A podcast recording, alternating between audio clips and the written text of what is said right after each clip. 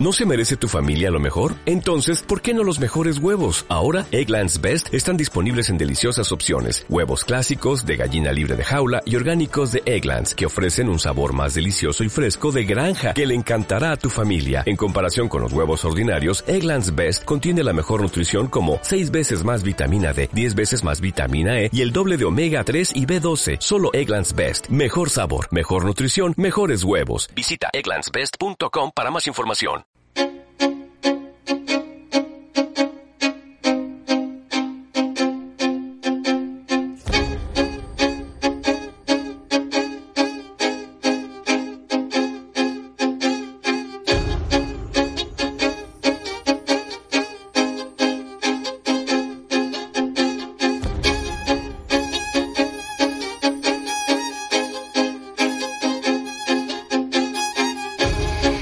Muy buenos días, ganas de volver.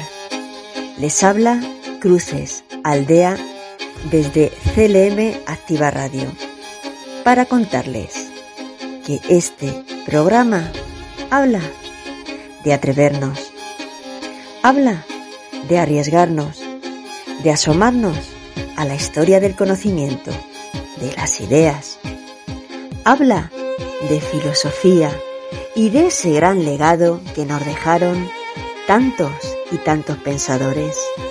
Habla de quienes sí se atrevieron, exponiendo incluso su propia vida, porque ellos lo merecen y porque a ellos se lo debemos. Atrévete a pensar.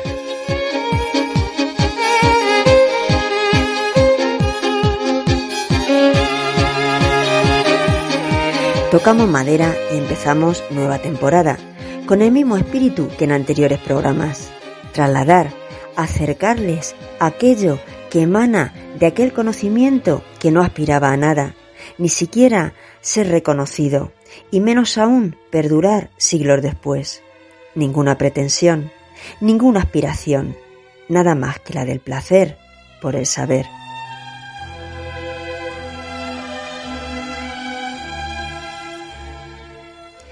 Introducimos un pequeño cambio en este periodo que hoy comienza. Nos escucharemos cada 15 días porque el disfrute, si hay sosiego, es mucho mejor. Inauguran esta etapa dos de los grandes, no se sabe cuál citar antes, si Aristóteles o a Kant. Orden alfabético al final. Respecto a Aristóteles, consultaremos la Buena Fuentes, manejando dos traducciones de Diógenes Laercio, la de Alianza Editorial García Gual y Biblioteca Clásica de José Ortiz y Sanz. En la sección ¿Qué significa esta frase? nos acompaña Luis Martínez de Velasco, doctor en filosofía por la Universidad Complutense de Madrid, especialista en Kant y el idealismo alemán, ha impartido clases tanto en universidad como en instituto. Lleva en su haber 20 libros escritos de diversos temas, especialmente en torno a Kant. Además, le acompañan un centenar largo de artículos, así como traducciones del inglés y del alemán, una de las cuales, de un texto de Walter Benjamin, recibió mención de honor del Goethe Institut de Frankfurt. Sus textos son recomendados por diversas revistas especializadas, tanto españolas como extranjeras, entre las que sobresalen los prestigiosos Kant Studien Finalizamos programa con nuestro cuestionario. Siempre, siempre intentar retener y repasar algo de lo que aquí se narra. Comenzamos.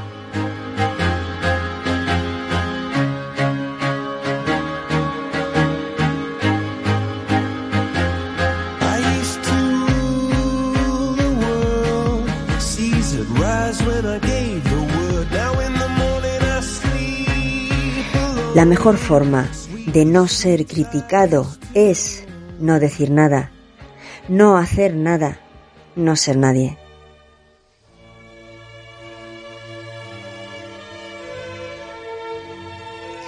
Aristóteles nace en el 384 a.C., en esta gira, hoy Stavros, pueblo de la isla de Creta, Grecia, hijo de Nicómaco, médico y amigo del rey de Macedonia y de Festis.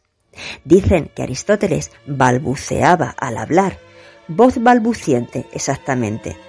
También que tenía las piernas delgadas, Diógenes Laercio, y los ojos pequeños, pero que usaba vestidos preciosos, un distinguido atuendo, anillos y también un elegante corte de pelo.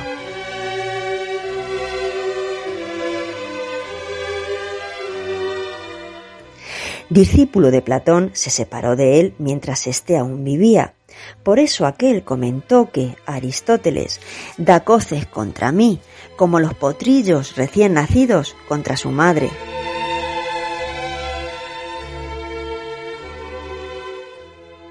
Y es que nos cuenta Hermipo que al regresar Aristóteles de un viaje y ver que la escuela de Platón, la academia, estaba en poder de otro, es decir, dirigida por Genócrates, se fue y tomó en el liceo un sitio para pasear.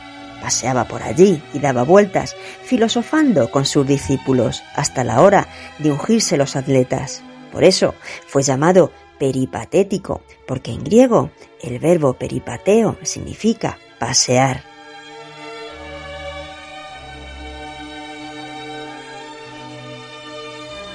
Sin embargo, hay otra versión que dice que fue porque acompañaba haciendo discursos a Alejandro Magno, que se recobraba dando paseos convaleciente tras una enfermedad.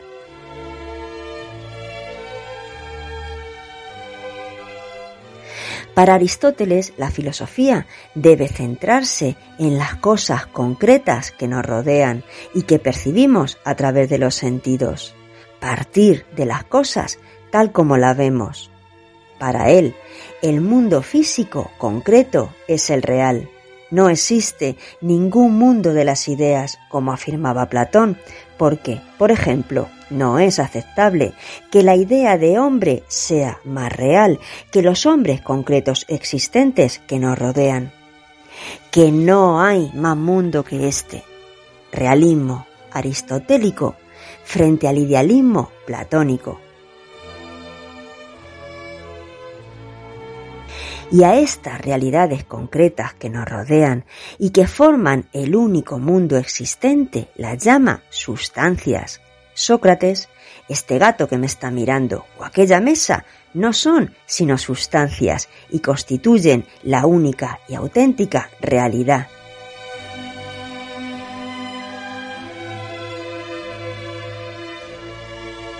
Además, Toda sustancia o ser está compuesto por dos principios, la materia y la forma. La materia de los seres consiste en aquello de lo que están hechos, en sus elementos físicos y materiales. Por ejemplo, la materia de una mesa es la madera, pero la forma no es su figura física, tal y como hoy entenderíamos esta palabra, sino su esencia o naturaleza, aquello que hace que algo sea lo que es.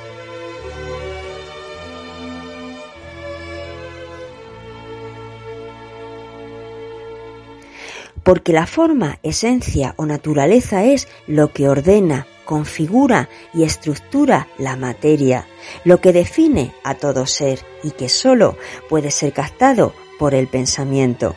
La madera por sí sola no constituye nada, sino que es su esencia o naturaleza lo que hará de ella una mesa, una silla o un arcón.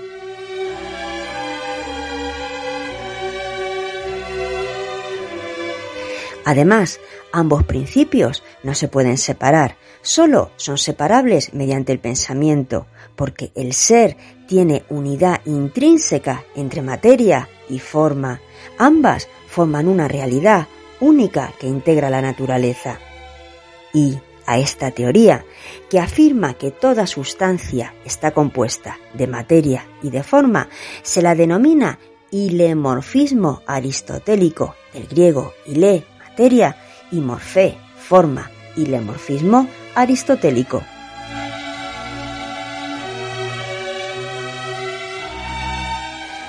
Ahora bien, ¿cómo caracteriza nuestro autor a la naturaleza?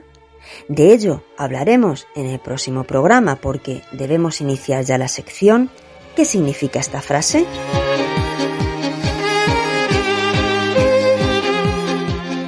La primera vez, cuando escuché el texto de Luis, sinceramente yo me emocioné y así se lo dije a él, porque su escrito contiene pasajes realmente espléndidos juzguen ustedes ahora cuando le escuchen directamente a él. El mausoleo de Kant se encuentra en una esquina de fuera de la Catedral de Königsberg, Kaliningrado, Rusia. La tumba fue uno de los pocos monumentos alemanes conservados por los soviéticos. Muy cerca se halla una placa a modo de epitafio. En ella, coincidiendo contenido con las conclusiones de su crítica de la razón práctica, se lee Dos cosas llenan mi ánimo de creciente admiración y respeto a medida que pienso y profundizo en ellas. El cielo estrellado sobre mí y la ley moral dentro de mí.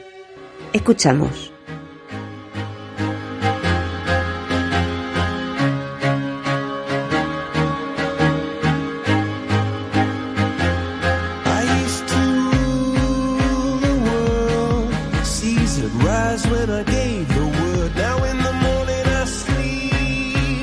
Querría empezar agradeciendo a mi buena amiga Cruces su enorme generosidad al invitarme a intervenir en este foro de filosofía acogido al lema inmortal de Horacio, Sapere Aude.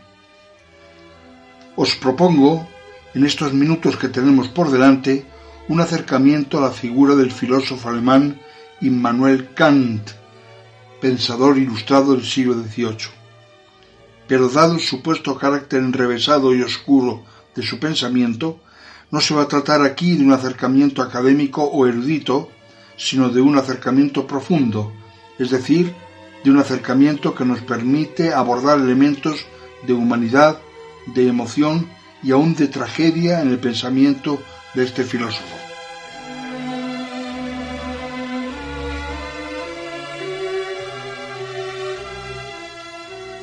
Por tanto, no va a aparecer aquí la típica imagen, alimentada por manuales y conferencias, de un Kant abstracto, oscuro y pesado. Pero tampoco vamos a contemplar la otra imagen típica, la de un Kant insípido y rutinario, pues ya decía nuestro Ortega y Gasset que Kant fue un inmenso filósofo y un personaje muy aburrido.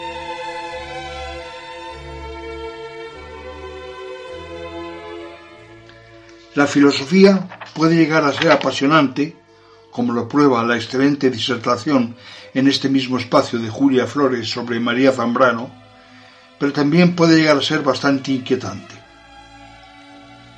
En una de sus últimas películas, Irrational Man, Woody Allen nos presenta a un profesor de filosofía desencantado y aburrido, y un tanto alcohólico, yendo en coche para firmar un contrato con una universidad para impartir clases de filosofía. Mientras, una voz en off empieza recordando el párrafo con el que canta comienzo a la primera edición de su monumental Crítica de la Razón Pura.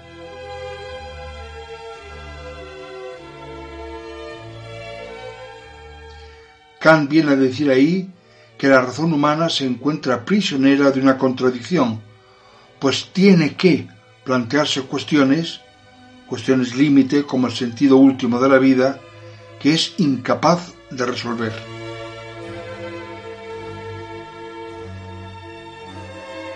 Tiene que, pero no puede.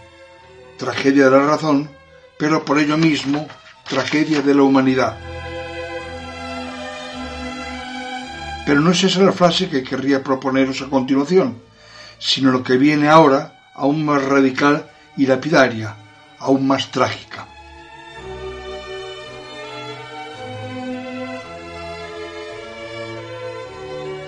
Estamos en Königsberg, hoy Kaliningrado, la patria chica de Kant. A un lado de la catedral, construida en el siglo XIV y reconstruida tras la Segunda Guerra Mundial, encontramos una estatua de Kant elevando su brazo derecho como movido por un resorte interior y un imponente mausoleo de mármol rosa donde aparecen las siguientes palabras. Dos cosas hay que llenan mi espíritu de una renovada admiración. Fuera de mí el cielo estrellado, dentro de mí la ley moral.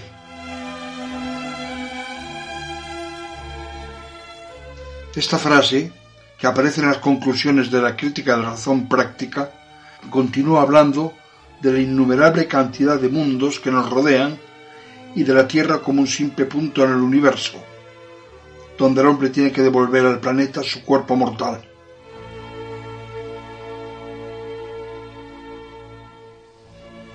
Ahora bien, el inmenso grado de sabiduría y madurez presente en esta reflexión parece desaparecer y ceder su lugar, con el paso del tiempo, a la astrología y la superstición en la esfera de la teoría y al egocentrismo en la esfera de la práctica.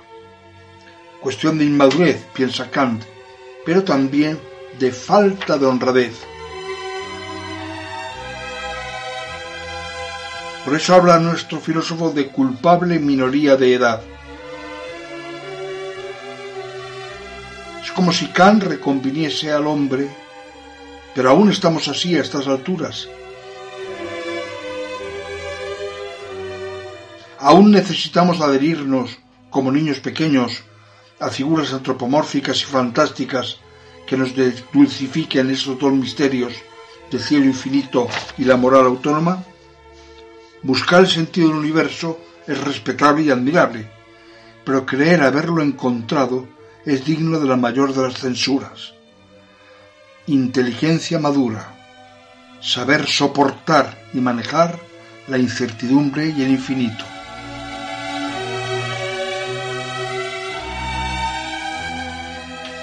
El cielo estrellado fuera de mí, la ley moral dentro de mí. Se trata de dos perspectivas irreductibles y antagónicas. Tal vez tengan raíces comunes, quizá en el futuro acaben reconciliándose, pero Kant es perfectamente consciente de que en su tiempo una y otra perspectiva parecen fundamentarse en dos lógicas distintas, en dos naturalezas diferentes. Y lo más grandioso de la filosofía kantiana es que presenta ambas perspectivas como dos misterios, renunciando a soluciones verbales o antropomórficas basadas en el recurso a un Dios personal que da sentido al universo consolando al hombre y castigándole o premiándole según haya sido su conducta.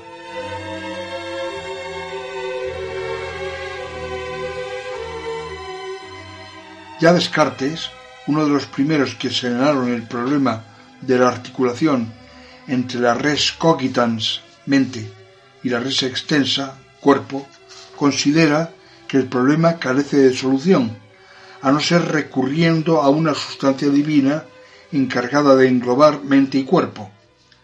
Lo que dicho sea de paso hace que haya que suponer extensión, o sea, materia, en Dios, lo cual hace que la cosa empeore extraordinariamente.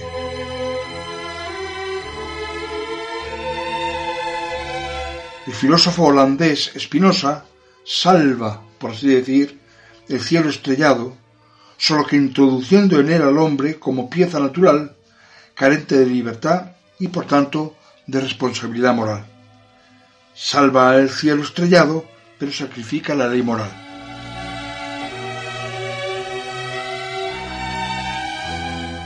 El filósofo y matemático alemán Leibniz, en cambio, rescata la ley moral, pero apelando a un Dios omnisciente que rige el cielo estrellado, que deja así de ser un misterio para pasar a reflejar una ilusión antropomórfica.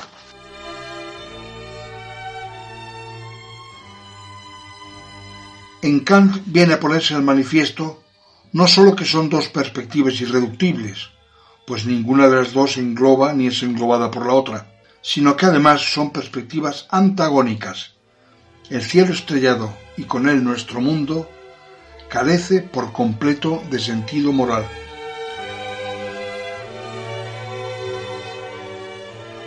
No es producto de ningún diseño inteligente, por decirlo en términos actuales, ni es algo protegido por una mano superior. Lo que ocurre, por la fuerza de la naturaleza, no es ni bueno ni malo, ni ventajoso ni perjudicial. El universo no está hecho para nosotros y puede sobrevivir perfectamente sin nosotros.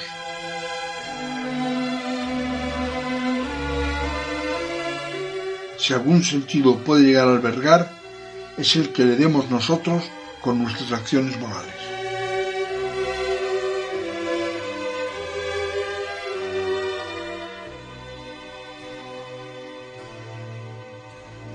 Como estamos viendo, la reflexión kantiana crece y se desarrolla entre tensiones irresolubles. Por eso, como se ha dicho en multitud de ocasiones, Kant inaugura la filosofía contemporánea y su capacidad de cuestionamiento, qué es la verdad, qué es la virtud, atraviesa los siglos XIX y XX, Marx, Nietzsche, Freud, y llega hasta nuestros días reflejándose en pensamientos tan diversos como los de Piaget, Sartre, Camus, Adorno, Wittgenstein, Rawls, Apple, Habermas, etc. Pero también en pensadores de índole científica como Mach, Schrödinger, Einstein, Gödel, Poincaré, etc. Y es que la herencia kantiana puede resumirse en estos dos puntos. Punto 1. La verdad no es un dato de hecho, sino un constructo humano.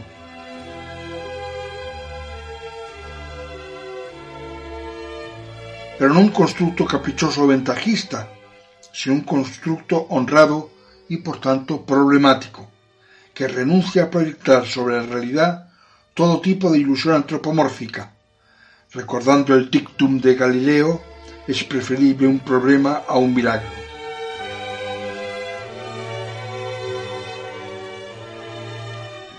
El cielo estrellado que veo, además, es un cielo estrellado para la percepción del hombre, que ni siquiera puede llegar a saber cómo es o cómo sería el cielo estrellado en sí mismo.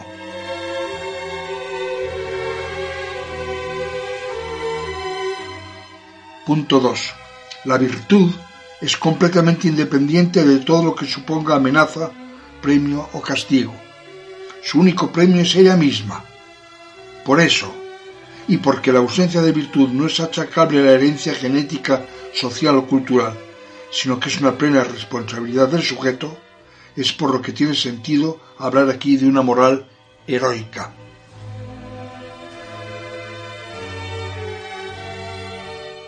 Las que vienen a continuación son, por lo tanto, las principales lecciones filosóficas que Kant legó al mundo. Que hemos de atenernos al hombre y su papel en el universo sin caer por ello en el narcisismo y autoengaño de pensar que la realidad se ajusta a sus intereses, miedos y esperanzas.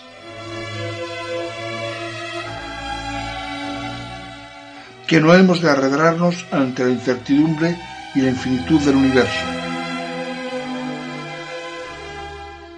Que hemos de ser honrados y atrevernos a saber, sin ilusiones antropomórficas, que prolonguen el estado de sumisión y de infantilidad mental de la humanidad. Y que, en fin, somos como aquellos nadadores que, exhaustos, encuentran una boya en alta mar con una nota que dice tenéis que seguir nadando.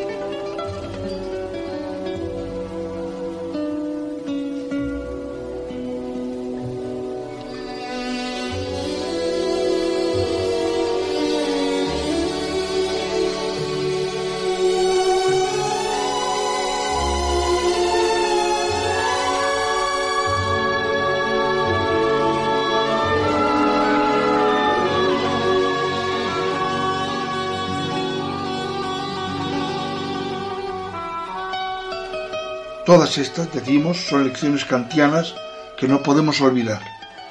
Por eso están grabadas en piedra de una manera tan sencilla como emocionante.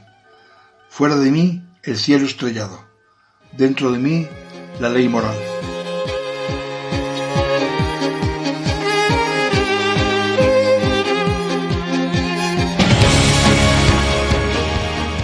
Muchísimas gracias Luis.